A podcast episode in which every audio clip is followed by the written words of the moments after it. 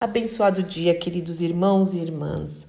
Que a graça, a paz, o amor, a alegria do Senhor, que é a nossa força, esteja sobre a sua vida, sobre o seu lar, sobre a sua família, em mais esta manhã onde as misericórdias do Senhor se renovaram. Faze-nos, Senhor, conhecer a tua misericórdia, a tua graça e o teu amor a cada manhã, pois em ti nós confiamos. Aleluia. E hoje eu quero começar aqui a nossa reflexão te fazendo uma pergunta. E não é para você responder essa pergunta para mim, não, é entre você e o papai do céu, tá bom? Responde para ele, faça uma avaliação aí, fala: "Senhor, som do meu coração". E seja sincero com Deus e seja sincero com você mesmo, com você mesma, né? E a minha pergunta é: como está a sua vida de oração? Como está o seu relacionamento com Deus, a sua comunhão com Deus, leitura da palavra, meditação da palavra, vida de oração, de congregar junto com os irmãos, exaltar o nome do Senhor e a vida de oração diária, o seu secreto.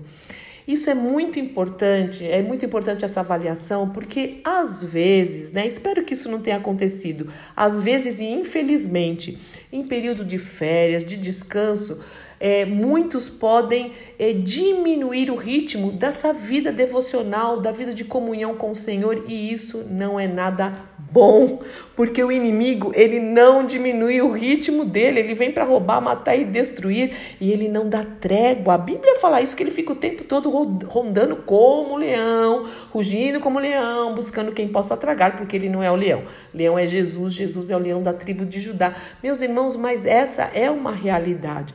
Então, existe uma tendência de no, nos feriados prolongados, ou talvez numas férias, ou no final de semana, diminuirmos a vida vida de oração, a vida de busca pelo Senhor. E é Ele que nos orienta, né? Nada errado em descansarmos, isso é uma bênção. Mas assim como nós precisamos do alimento diário para o nosso corpo, senão é, a falta de alimento, de vitamina, pode de vitaminas, né, pode trazer anemia. Eu quase bati as botas, quase morri mesmo há 40 anos atrás por anorexia. Eu sei bem o que é isso.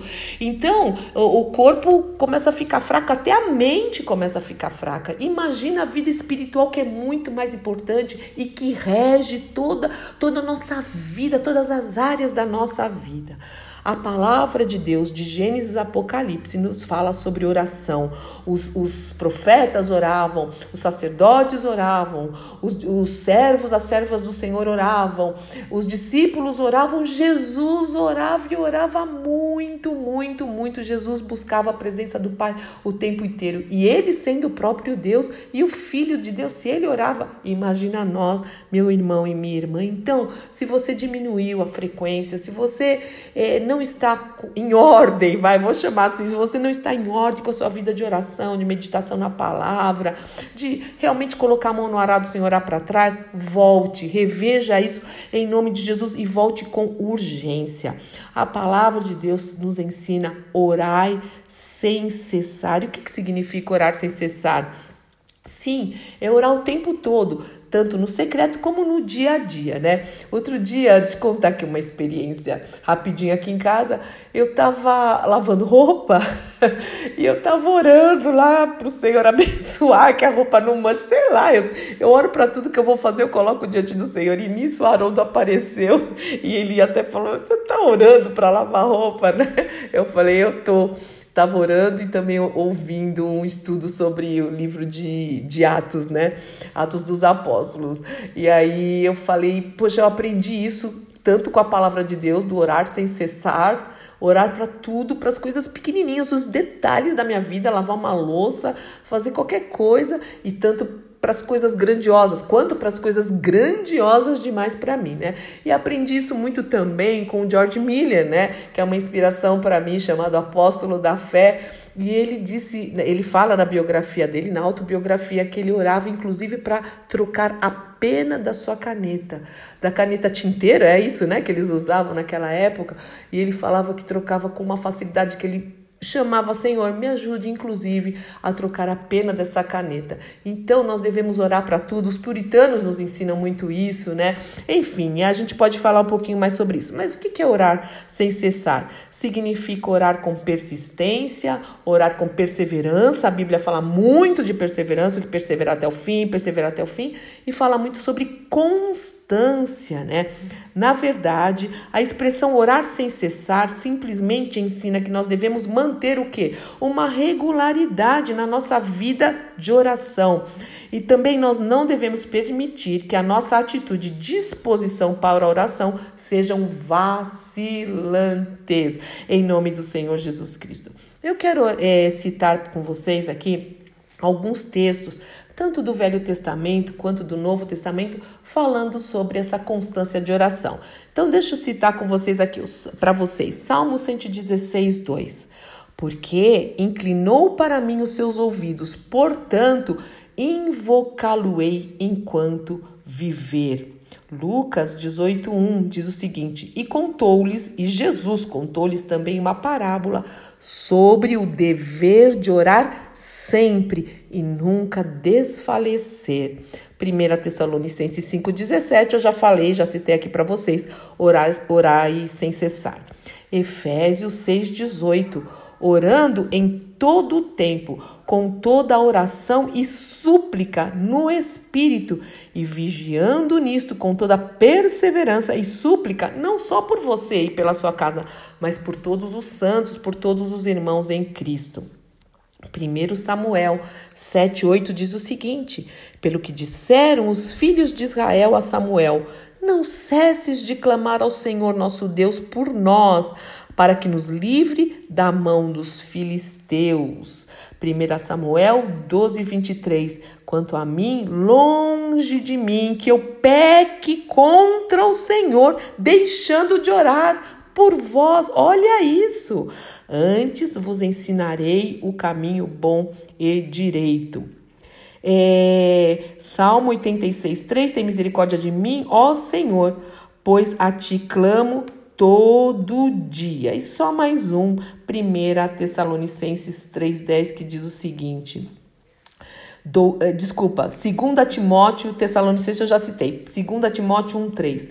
Dou graças a Deus, a quem desde os meus antepassados sirvo com uma consciência pura, de que sem cessar, de que sem cessar faço memória de ti nas minhas orações, de dia e de noite, de noite e de dia, em nome do Senhor Jesus Cristo. Meus irmãos, e além de tudo isso que a oração nos proporciona, que é, proporciona, quer é falar com Deus, né? Aquele que se aproxima de Deus tem que ir com fé, sabendo que Ele é galador, galardoador, Ele recompensa aqueles que o buscam. Então vamos buscar a presença do Senhor, receber a direção, é, exaltar o nome dEle, os seus atributos, o seu caráter. É quando nós pedimos perdão pelos pecados também, pedimos pelo pão de cada dia, quando nós perdoamos, quando nós pedimos, venha o teu reino, faz a tua vontade. A oração é perfeita, Jesus nos ensinou a orar. E mais aqui, algo tão importante que eu tento colocar em prática no meu dia a dia, que eu aprendi e faz toda a diferença. Então fica aqui a dica. Quando nós oramos, a, a gente evita de pecar, sabia disso? Infelizmente, nós ainda pecamos, né? E a palavra de Deus diz que aquele que confessa e deixa alcança a misericórdia. Nós não podemos ficar na prática do pecado, mas de vez em quando a gente dá uma vacilada, não é verdade? E glória a Deus pelo sangue do Cordeiro que nos purifica de todo pecado. Mas algo que nos, nos, é, nos ajuda a evitar de pecarmos é a oração. Por exemplo, deixa eu dar um exemplo bem bobo, vai. Você vai tentar falar uma mentirinha, né? Lembra que não tem mentirinha e mentirão? Só estou usando essa expressão aqui. Então, hora antes, fala: Senhor, abençoa a mentira que eu vou falar. Uau! Quando você faz isso, meus irmãos, para qualquer coisa, qualquer coisa. Como é que a gente vai pedir para Deus abençoar? Não dá certo. Então, se a gente não pode orar pedindo a bênção de Deus acerca de qualquer coisa, nós não podemos fazer. No trânsito, por exemplo, os mais nervosinhos. Gente, o Haroldo se converteu no trânsito, ele tá uma bênção, bênção, bênção. de verdade. Ele precisa dar o testemunho para vocês. Vou pedir aqui, numa das nossas orações, que tal? Para ele contar o que acontecia com ele no trânsito, que não era cisma minha, não é que eu pegava no pé dele, não. Mas vamos no trânsito, vai? Por exemplo é, um carro está indo normal, direitinho, aí um carro te fecha, vai. Você não, em nome de Jesus, fecha uma pessoa. E aí você quer xingar aquela pessoa. E você fala, Senhor, me abençoa para eu xingar essa pessoa agora. E não dá certo. Com certeza, eu não posso pedir a bênção de Deus para isso. E isso em cada área da nossa vida. Coloque isso em prática. Você vai ver como isso é precioso em nome do Senhor Jesus Cristo. Então, vamos lá.